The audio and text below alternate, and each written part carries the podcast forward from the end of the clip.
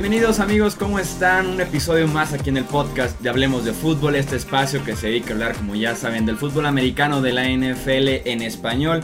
Yo soy Jesús Sánchez, me acompaña aquí nuevamente mi amigo Luis Alberto Aguirre. Luis, bienvenido, ¿cómo estás? Gracias Jesús, un placer saludarlos y bueno, pues de nueva cuenta ya estamos listos, la cuenta regresiva ya para los training camps, así que estamos muy contentos de estar con ustedes y otra gran edición de Hablemos de Fútbol, ya verán por qué. Sí, así es, ya oficialmente se podría decir que pasó el verano futbolero y ya nos podemos enfocar un poquito más en lo que eh, va a ser la próxima temporada de NFL y justamente dedicaremos este episodio ya a platicar de, de lo que vendrá próximamente en los siguientes días específicamente con los Dallas Cowboys, un equipo que sabemos muy seguido en todo el mundo, específicamente muy seguido aquí en México y en Latinoamérica. Entonces le dedicaremos este episodio a platicar de lo que han sido los últimos meses eh, del equipo de la estrella solitaria que sabemos que les encantan los reflectores en Dallas, hmm. pero no sé si el tipo de reflectores que han tenido en los últimos meses, ¿no? Entre suspensiones, que retiros, problemas legales, entonces eh, tenemos además para platicar de, de, los Cowboys a un invitado muy especial, Luis. Gracias, bueno, pues es eh, un placer darle la bienvenida a Carlos Nava. Carlos, usted lo ha visto en las pantallas de ESPN Deportes si viven en Estados Unidos y en las pantallas de ESPN aquí en México. También él es eh, parte del equipo de Cadena de Plata que se encarga de las transmisiones de los Vaqueros de Dallas en español. Bueno, Carlos, eh, gracias por estar eh, con nosotros, tomarte un pequeño break de tus vacaciones para platicar con la gente de Hablemos de Fútbol. Carlos, bueno, pues platícanos un poquito, ¿no? De lo que, de lo que ha sido tu trayectoria, de cómo llegaste a ESPN y por supuesto cómo llegaste también a ser este parte del equipo de Cadena de Plata que transmite los Juegos de los Vaqueros uh, de Dallas en español. ¿Qué tal muchachos? Qué gusto saludarle. Pues es una eh, experiencia muy singular. Alguna vez me ofreció trabajo el periódico The Dallas Morning News cuando yo estaba trabajando para el periódico Frontera de Tijuana el editor de deportes. Me ha gustado siempre mucho el fútbol americano. Lo jugué desde que tenía seis años hasta Liga Mayor en la Ciudad de México, básicamente. Y me habló una persona para decirme que un periódico en Estados Unidos estaba buscando un editor de deportes, quizá un reportero, para que cubriera fútbol americano. Me hicieron algunos exámenes para hacer el cuento corto. Me firmaron unos meses después para Dallas Morning News mi principal obligación era cubrir a los Dallas Cowboys en el día a día. Eh, nunca se había hecho en español. El periódico Dallas Morning también estaba lanzando una edición en español en ese momento. Pues querían tener sinergia entre ambas secciones, la de español, la de inglés. Eh, esa agencia de pues, headhunters, como les llaman en Estados Unidos, eh, pidió algunas recomendaciones con los San Diego Chargers, a quienes también yo cubría, no de manera tan regular, porque yo era el editor de deportes, pero como siempre ha sido mi pasión el fútbol americano, pues iba cada vez que podía, que era cada semana que jugaran en casa los Chargers, algunos entrenamientos y eh, una persona ahí del equipo les pasó mi nombre. Eh, me contrata The Dallas Morning News, empiezo a cubrir a los Cowboys pues prácticamente de tiempo completo, lo que llaman beat writer en, para Dallas, incluso ellos me ponen en la guía de prensa como el primer periodista de origen mexicano que está con ellos cubriéndolos de tiempo completo en el Black Book. Eh, un par de años después nace el canal en español para ESPN en Estados Unidos, ESPN Deportes, que no es lo mismo que los cuatro canales que tenemos en, en México. Me invitan a ser parte del equipo. Por diferentes circunstancias no, no se pudo llegar a un arreglo. Después me invitaron a ser colaborador externo, sobre todo porque había mucha cobertura aparte de los Cowboys de la que quizá interesaba para el mercado de habla hispana, incluso también para los canales en América Latina. Comienzo a ser eh, periodista freelance o colaborador externo de ESPN en español, algunas cosas en inglés. Sigo trabajando para The Dallas Morning News, Dilo Corporation, que es un corporativo importante en Estados Unidos de periodismo. Eh, me invitan a participar en un programa ya de tiempo completo en ESPN que se llamaba Juego Cruzado. Eh, cuando el programa termina, porque venían los Juegos Olímpicos en el 2012, en el verano 2012, a mí me dicen, es que el programa va a terminar, pero queremos que sigas con nosotros, me ofrecen trabajo de tiempo completo, yo ya para entonces era colaborador externo en radio para ESPN Deporte Radio, y hay una repetidora prácticamente en cada eh, pueblo de los Estados Unidos, ciudad o lo que se le parezca. Era colaborador también de la página espndeportes.com, también del lado de inglés, espn.com, así que la transición no fue difícil. Eh, y pues en un principio se suponía que era para que yo cubriera mucho del deporte regional que pasaba alrededor de el área de Dallas-Fort Worth, Texas, Arkansas, Oklahoma y demás. Afortunadamente durante este tiempo muchas cosas se han diversificado. Eh, mis distancias de cobertura ya son más, eh, más lejos y más diversas, pero lo único que no ha cambiado por el interés que se tiene en español en, de la NFL y en particular de los Dallas Cowboys en la cobertura de este equipo. Ahora, con Cadena de Plata me invitaron hace 14 temporadas a ser parte del equipo de transmisión y algunos programas entre semana, que tiene televisión. La infraestructura de los Dallas Cowboys periodística es muy grande. Eh, es lo mismo, pero no es lo mismo que la operación de fútbol. Es decir, no tienes ningún privilegio más informativo, ni los que trabajan para su página de internet, ni los que colaboramos en televisión o radio, en día de juego o entre semana, pero ellos saben de la importancia que hay español y les sorprendió mucho desde la primera temporada en la que yo empecé a cubrir los Cowboys, que fue el 2004, que hubiera alguien eh, de México que hablara español y que los estuviera cubriendo de tiempo completo. Entonces, el productor en jefe de eh, Cowboys Televisión, eh, Scott Purcell, me invitó que si quería los días de partido, primero hacer algunas cosas en medio tiempo con ellos como analista, nada más en el espacio de tiempo, porque todo yo tenía que estar en entrenamientos que nunca habían tenido, ni han tenido hasta la fecha otra persona que esté prácticamente cubriéndolos en cada entrenamiento, en cada training camp, en cada OTA y en cada minicamp, o que tenga acceso, y lo digo con toda humildad, al entrenador en jefe, a los jugadores, al vestidor, eh, pues prácticamente todos los días, o cuando hay acceso a prensa, y cuando no hay acceso a prensa, a veces tienes que mandar un mensaje y te reciben, te pasa mucha información. Eh, eso hace mucho en Estados Unidos, en inglés también, de que algunos de los periodistas que cubren de tiempo a un equipo participan en la cobertura o en los programas de televisión como analistas de los mismos equipos, ya sea en internet o televisión. ¿no? Los Cowboys son de los que más fuertes están en ese sentido y así es como llego, llego ahí también a trabajar con ellos, o bueno, yo, yo, yo no le llamo trabajo, a divertirme con ellos los fines de semana, 14 temporadas, 15. He estado a 10 metros del entrenador en jefe y de la banca de los Cowboys y del equipo visitante. Sí, pues si alguien es una voz autorizada, ¿no? El más pionero, ¿no? Sí, en, español sin duda alguna es, es aquí Carlos Nava. Y para, para entrar ya en, el tema justamente de, de, los Cowboys, creo que una de las historias, y no me dejarás mentir, más interesantes que tal vez te han tocado eh, en esta época con Dallas es la historia de Tony Romo y lo que luego se fue convirtiendo poco a poco en su retiro y finalmente en la llegada de Dak Prescott. Eh, enfocándonos un poquito en lo que fue el retiro de Romo ya en las últimas campañas en Dallas, incluyendo ese 2016 en el que se lesiona y pasa como oficialmente la estafeta. Por afuera se vio como que realmente un momento cómodo para Tony Romo que dio una conferencia de prensa en el que admitió que iba a ser eh, el suplente detrás de Dak Prescott y que lo iba a estar eh, apoyando. ¿Realmente se vivió así en el, en el interior de los Cowboys? ¿Realmente fue así la, relación entre Romo y Prescott hace dos años? Mira, la relación entre Romo y Prescott fue buena. No fueron tan cercanos porque Tony estaba lastimado desde el tercer juego de la pretemporada. Entonces Tony no viajaba, Tony estaba rehabilitando. Eh, cuando ellos tienen ese tipo de lesiones, normalmente, igual que en cualquier otro deporte, están separados de la mayor parte del, grupo.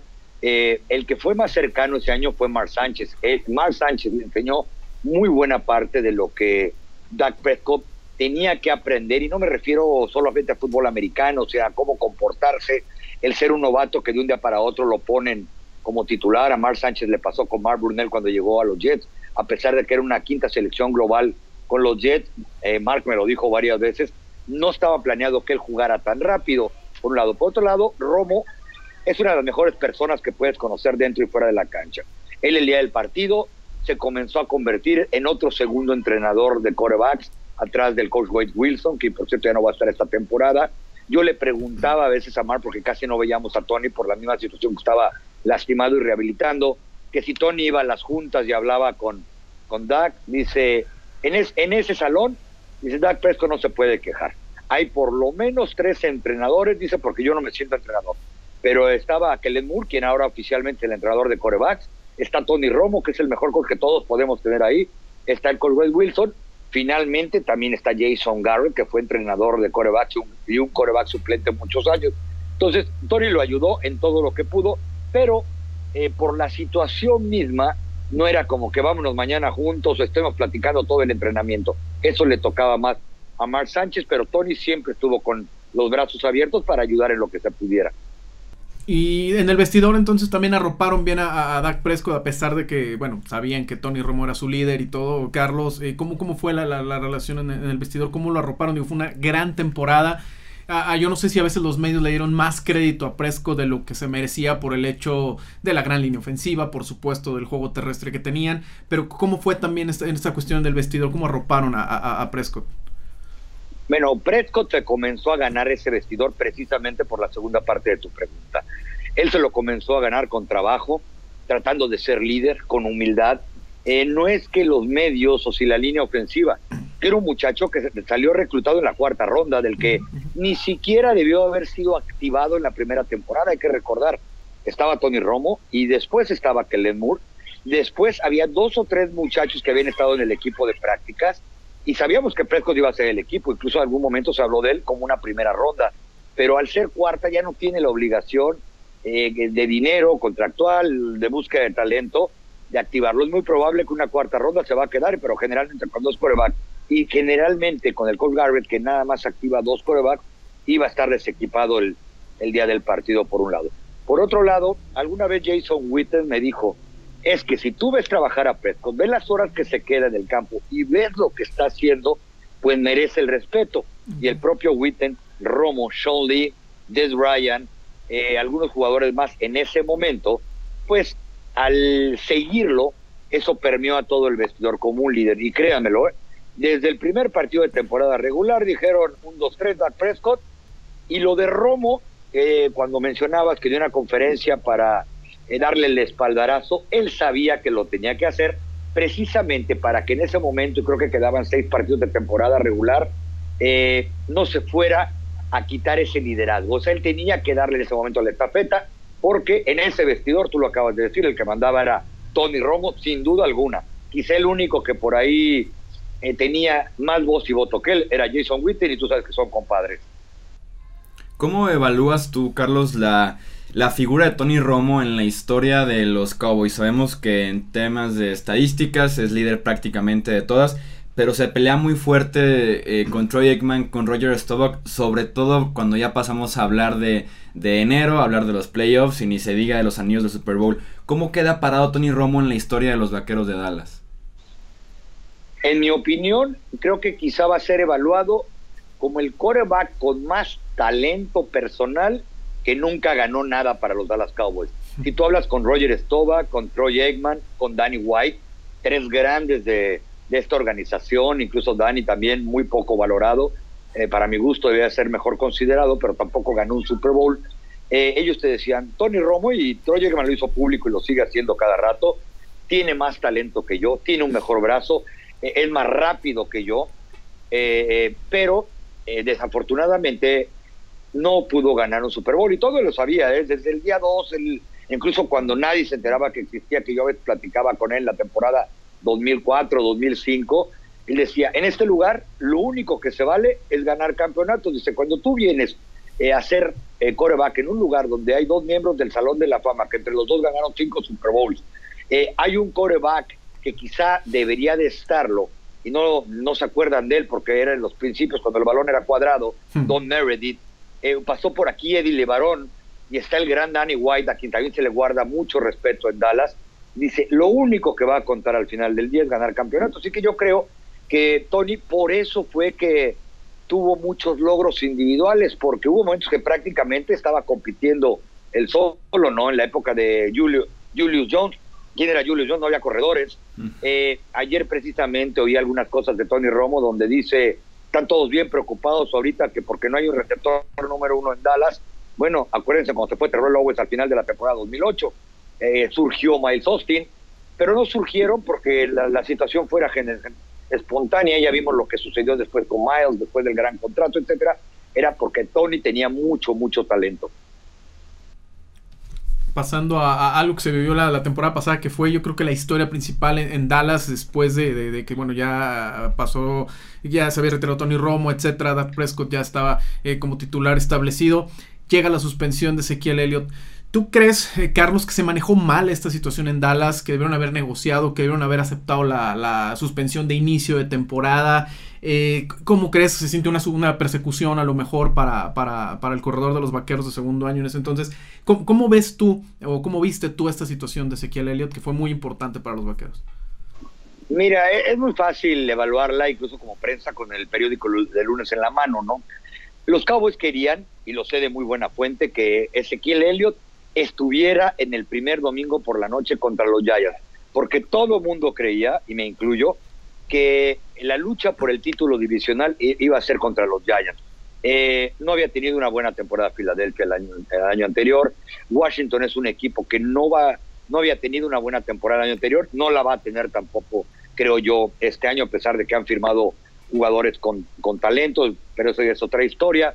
Eh, uno observaba la primera parte del calendario, los primeros seis partidos, quizás los primeros ocho o nueve, y estaba Green Bay en medio, equipos contra los que ellos pensaban que iban a necesitar a Zeke Elliott, ¿no? Por un lado. Por otro lado, creo que ellos nunca pensaron que iban a perder esta pelea. Jerry Jones nunca había perdido de la manera en que fue exhibido durante la, el proceso de Ezequiel Elliott. Por eso ellos seguían, seguían y seguían porque el sistema está hecho para, para Zeke, por un lado, eh, sobre todo sabiendo que venía su segunda temporada Dak Prescott, que lo de Del Ryan parecía inminente, él ya no producía mil yardas, en fin, por muchas razones, yo creo que ellos pensaron, y nunca lo van a reconocer públicamente, que para el tercer o cuarto partido ya iban a ganar la, la apelación y entonces no habían perdido así que en el principio de la temporada e iban a poder cerrar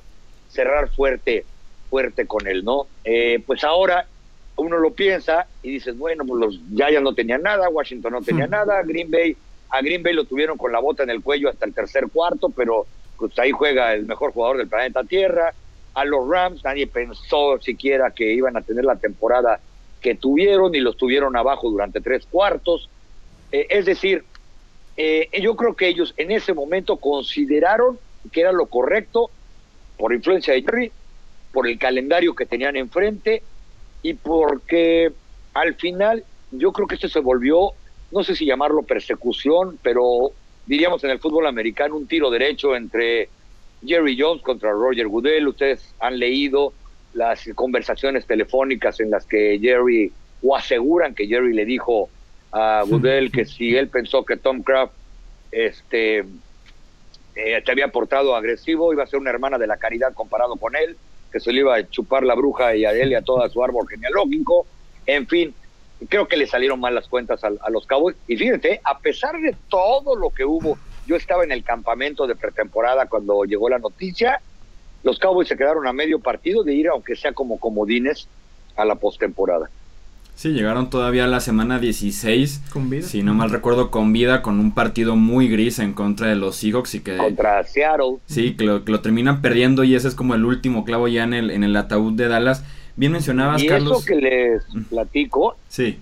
me lo dijo Siquelio, ¿eh? cuando regresó precisamente de la suspensión en Querétaro, eh, él, perdón, en Los Cabos, durante la suspensión estuvo en Los Cabos, me lo dijo y me lo reiteró después de que vino de un campamento en México con niños en OTA y, obviamente fuera grabadora. Me dice, mira, yo estoy muy optimista porque a pesar de todo lo que se ha manejado, se ha dicho aquí y allá, nos quedamos probablemente a dos cuartos de haberle terminado de ganar a los Rams, de a un cuarto contra Green Bay. Y yo le conté, sí, pero ¿qué crees? Esa es la historia en la NFL, no te quedas a medio cuarto de ganar o a medio partido de ganar. Por eso es la liga más exitosa de los Estados Unidos.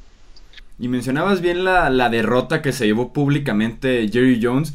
Y lo sorprendente es que no fue la última, ¿no? Que se llevó los últimos meses, incluyendo esa disputa que tuvo con los dueños sobre la extensión de Roger Goodell, que Jerry Jones termina pagando multas y termina pagando hasta abogados, ¿no? Que se utilizaron para este este caso una segunda derrota que se lleva el dueño eh, de los Cowboys. ¿Qué tanto pierde eh, la franquicia y qué tanto pierde la liga, Carlos?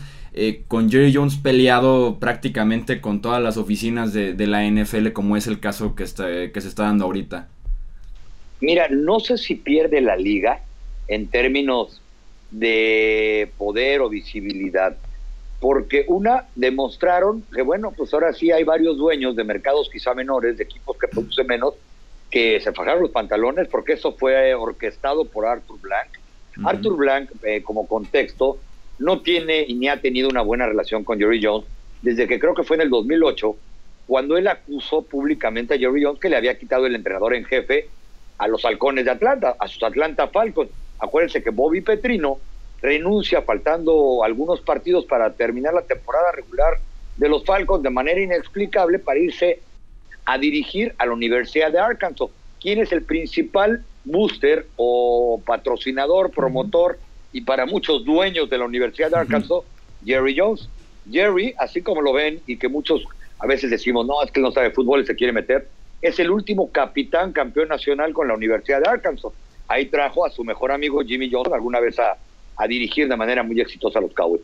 Entonces, desde, desde aquel tiempo, eh, ni siquiera se, se saludaban, por eso ahora hubo la nota que cuando se encontraron, creo que fue en la semana del Super Bowl por ahí, o cuando ratificaron a Goodell, se dieron la mano y aquí no pasó nada. Claro que ha pasado y seguirá pasando entre ellos, por eso también quiso construir su estadio con el que quiso competir sin éxito, por cierto, para con el AT&T de los de los Dallas Cowboys.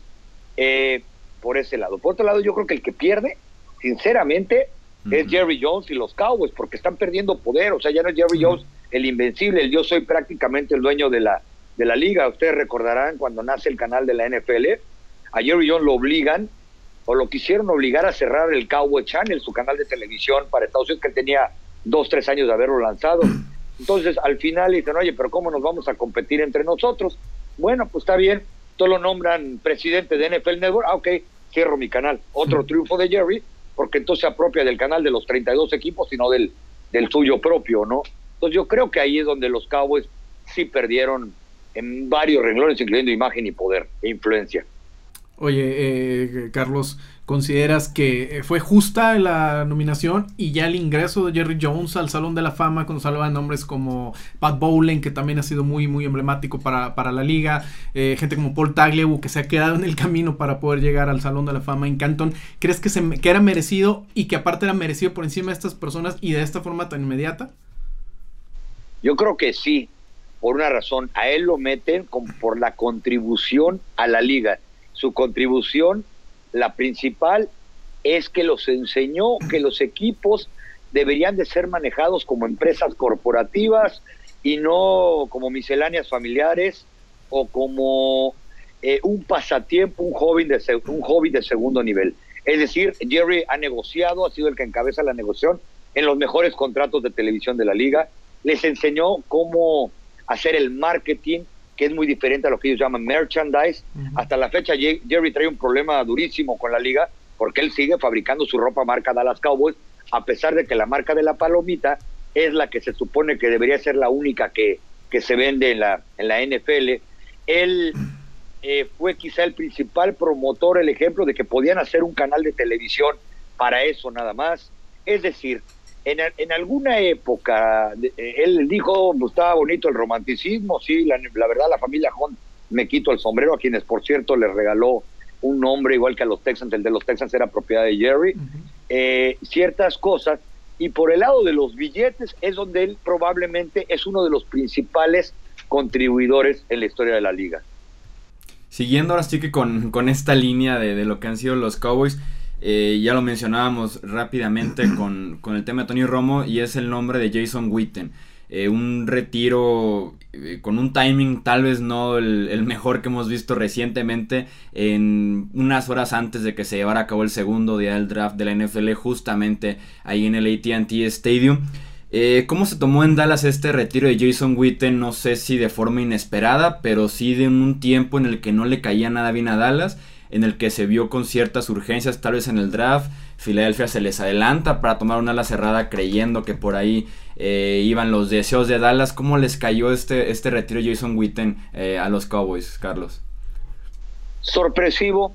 Eh, nadie puede culpar a Jason y nadie lo ha culpado, ni los medios, ni la ciudad, ni mucho menos, porque todos entendemos por qué se está yendo, a dónde se está yendo. Es decir, probablemente él se dio cuenta, o no probablemente lo dijo el día de la despedida y tuve la oportunidad de estar, eh, a él le quedaba ya muy poco por jugar en la NFL. Eh, él sabe que va a seguir cerca del deporte de sus amores, que es un, un empleo que solamente le han ofrecido a varios de los mejores. Eh, y ser analista de fútbol americano para Monday Night Football de ESPN, y también lo digo de manera muy humilde, eh, es probablemente el analista premier del fútbol americano en los Estados Unidos. Él sabe que es joven. Eh, él yo creo que tiene muchas aspiraciones porque las ha demostrado en Dallas y no dudaría que por ahí sea la dentro de algunos años, eh, sea la de ser entrenador. este tipo pasaba horas viendo fútbol americano, hablando con los chamacos.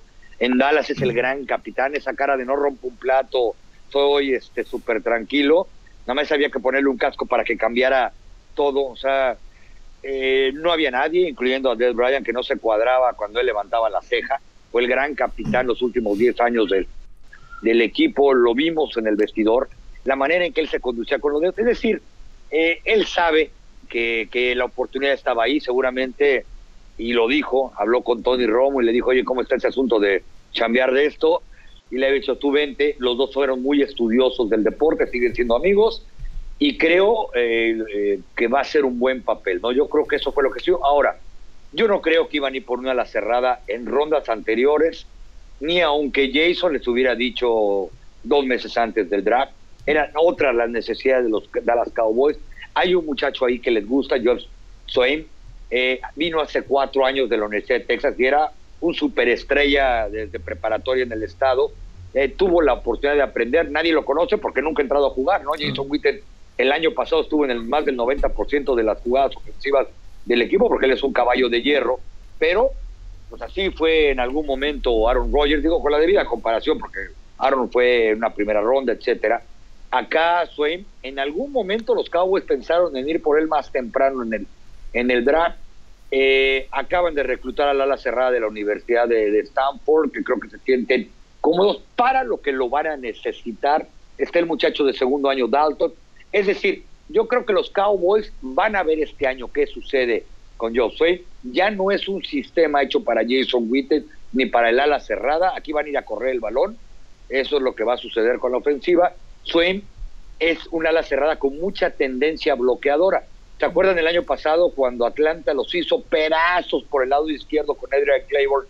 Eh, ¿Cuántas capturas fueron? Seis capturas, ¿no? Algo así tuvo el solo. Bueno, de Claiborne fueron seis, pero en total creo que fueron nueve, ¿no? Una, vergüenza.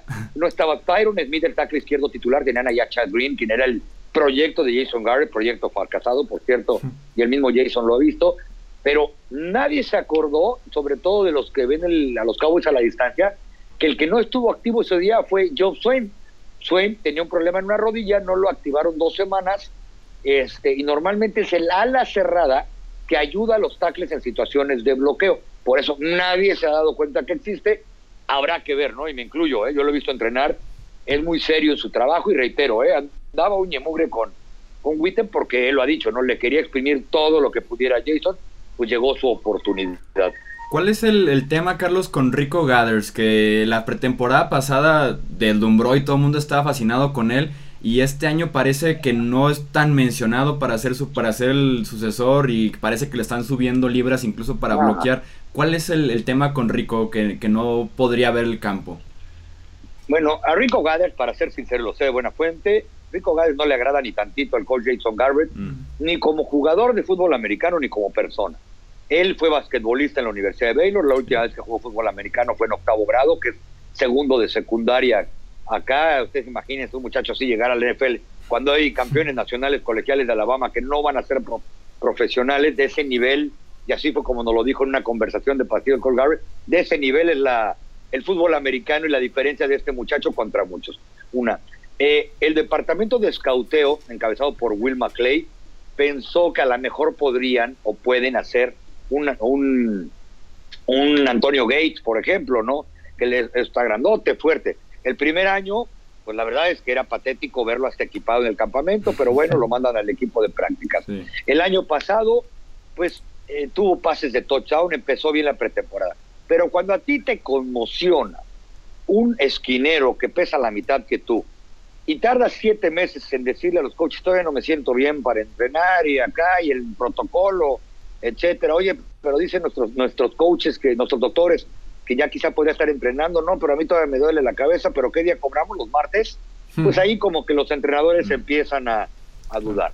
Otra, eh, llega este año y la verdad está muy atrasado futbolísticamente porque no entrenó prácticamente todo el año pasado. Yo a veces lo veía por ahí rondando de Star, este, porque no podía además entrenar junto con el equipo por la situación de la conmoción y que estaba en la lista de lastimados para toda la temporada. El coach Garrett dijo hace, en el último OTA, nos comentó que quizá para el juego 10, 9, él pudieran haberlo activado, pero dice, ya todavía la diferencia era mayor, o sea, no teníamos dónde activarlo, no está en un nivel NFL para, para jugar. Entonces, eso es como héroes de pretemporada, leyendas, mitos que nunca se ha puesto un casco en un partido oficial.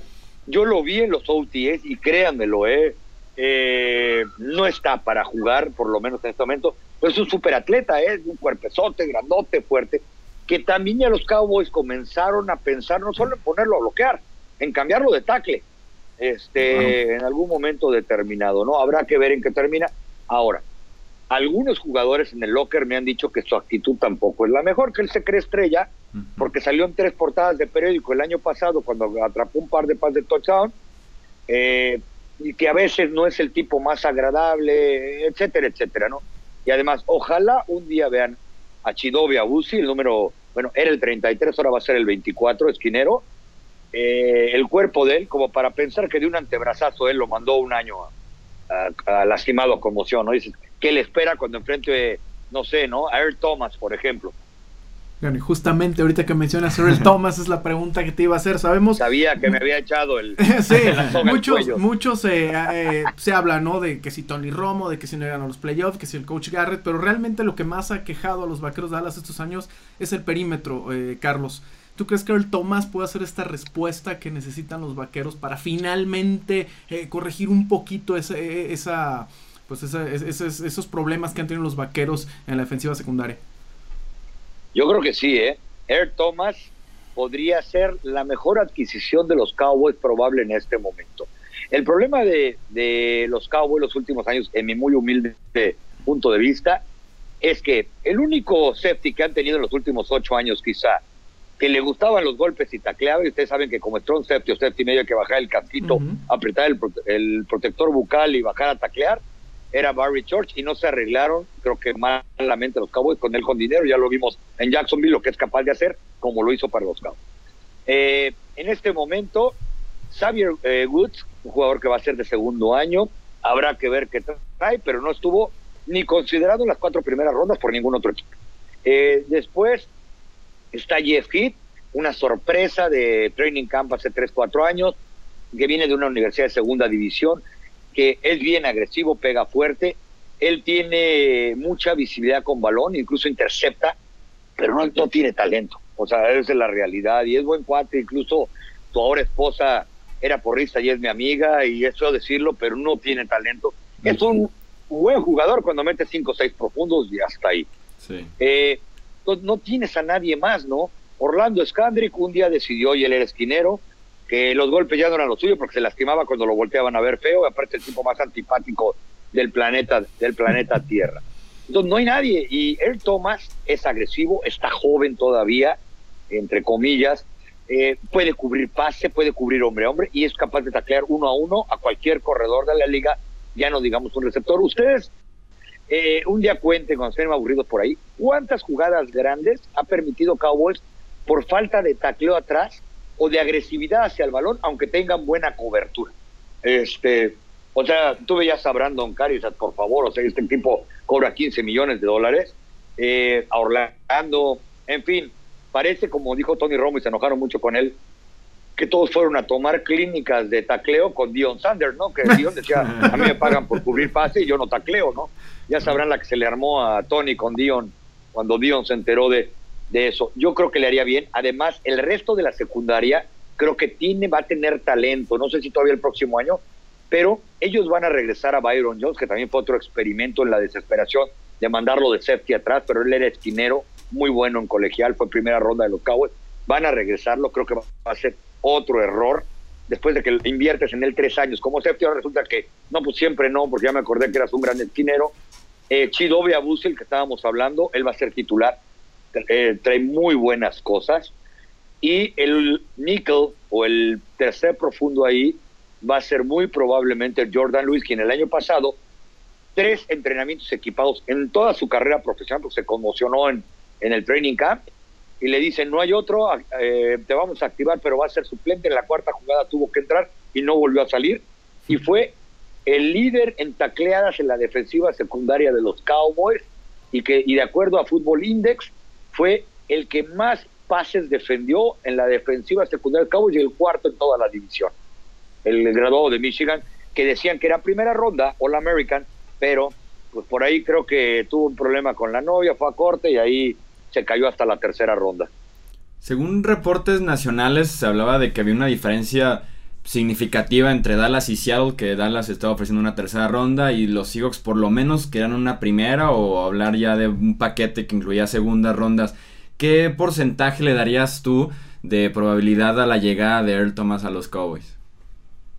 Ah, en este momento yo creo que ya menos del 30%, sinceramente. Los Cowboys todavía, si se pone ahí enfrente de ellos, van por él. Miren, hay una historia, él es tejano, la Universidad de Texas, y los Cowboys le dan mucha importancia a eso porque los han visto desde chiquitos.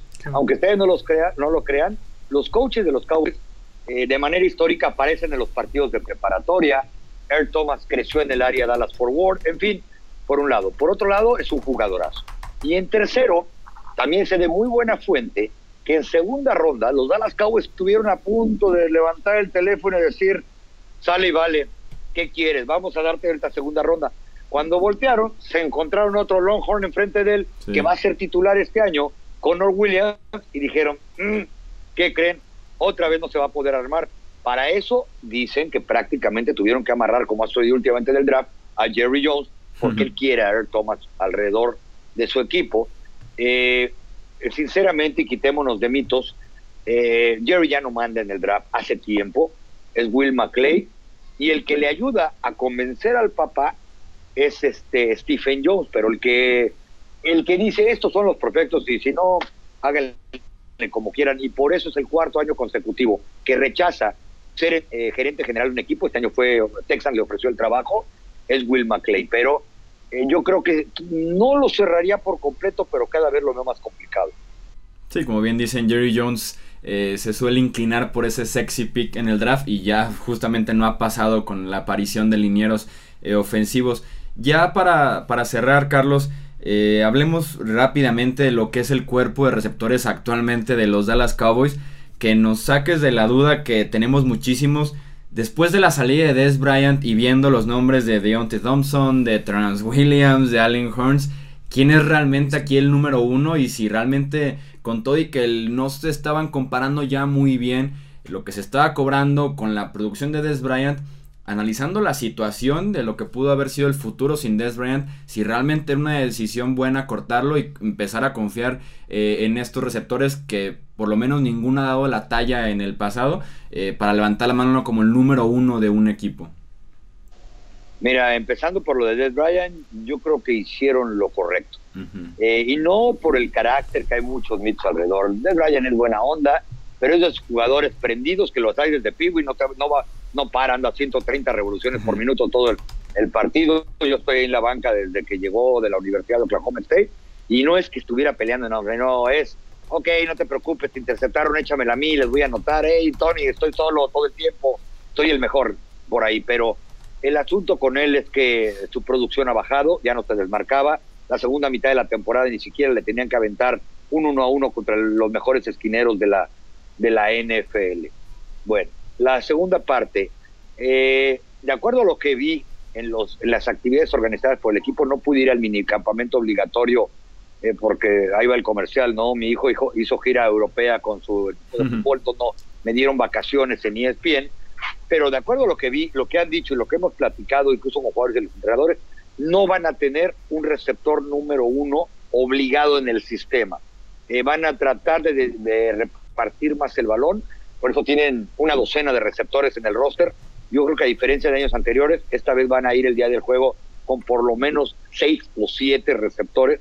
Ahora, ¿quién de ellos se supone que es el que tiene que ser el más explosivo, el de mayor responsabilidad? Yo creo que Allen Horn. Allen Horn ya tuvo temporadas de mil yardas. Equipado, haz de cuenta que estás viendo a Dead Ryan, eh, quizá un poco menos este, fuerte, pero se parece mucho. Eh, creo que le va a quitar un poco de presión a Dak Prescott el decir, bueno, el sistema va obligado a este, porque Dak Prescott, ya nos dimos cuenta todos, no es Tony Romo. Es decir, Dak Prescott es un jugador que necesita ventanas de oportunidad con los receptores más amplias. Y eso hablaba también ayer Tony.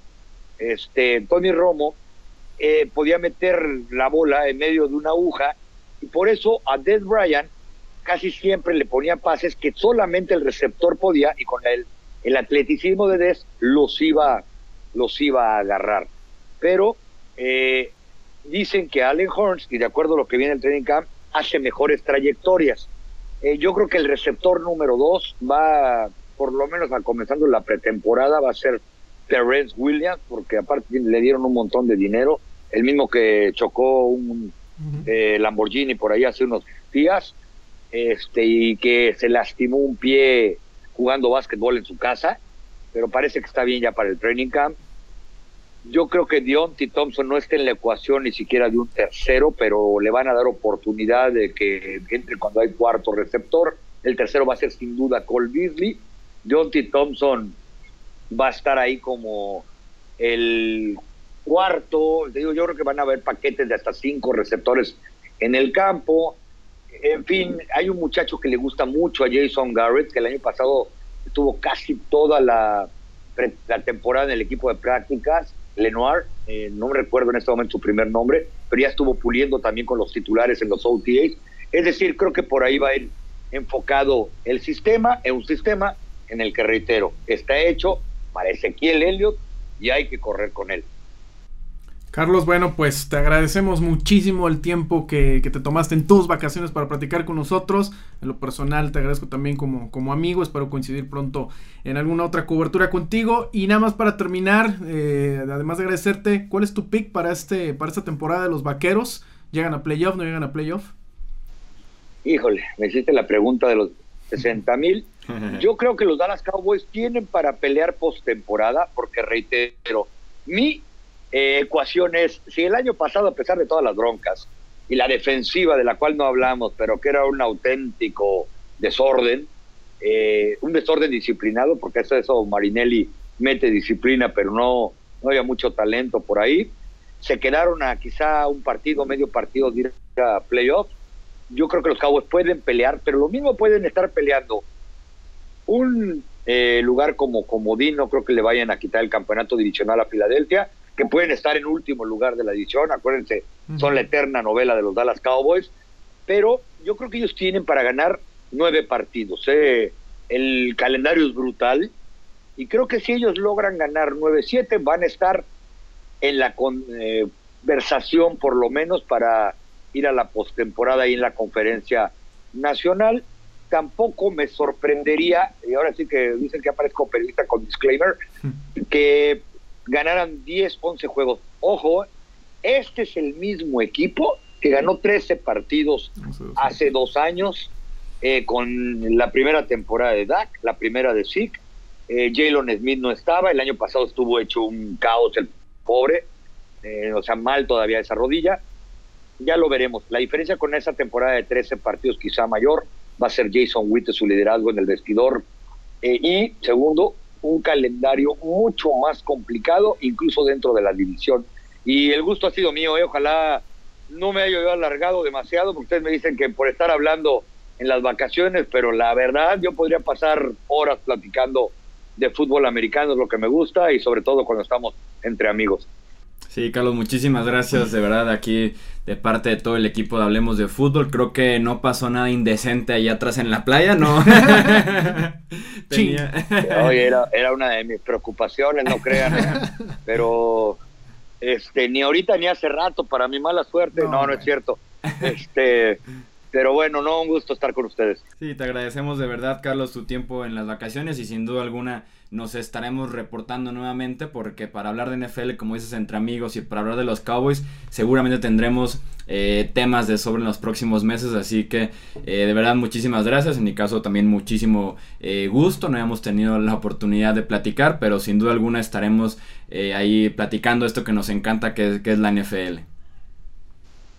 Un placer, muchachos, y no solo los Cowboys, lo que guste, la NFL es, además de, no le llamaría ni trabajo, pero además ha sido mi pasatiempo desde que me conozco a mí mismo. Gracias, Carlitos. Te mando un abrazo, amigo. Un abrazo. Hasta luego, gracias y que siga disfrutando sus vacaciones el, el buen Carlos Nava. Nos gustaría, ¿verdad? pero aquí, en, Hablemos de Fútbol me no. envidia ahorita, playita y todo, pero bueno. No tenemos vacaciones aquí. No me has dado vacaciones. pues bueno, Luis, muchísimas gracias por estar aquí en este episodio nuevamente. No, hombre, gracias Jesús y nos escuchamos pronto y nos vemos pronto aquí en Hablemos de Fútbol. Sí, así es, esto es Hablemos de Fútbol con Edgar Gallardo en los controles operativos. Yo soy Jesús Sánchez, esperemos que disfruten muchísimo de este episodio, principalmente los aficionados de, los Cowboys. Y como ya saben, nos pueden seguir Facebook, Twitter e Instagram como hablemos de fútbol. También suscribirse en YouTube y en todas las plataformas en las que se sube eh, este podcast. Muchísimas gracias y nos escuchamos en la siguiente ocasión. Hasta luego.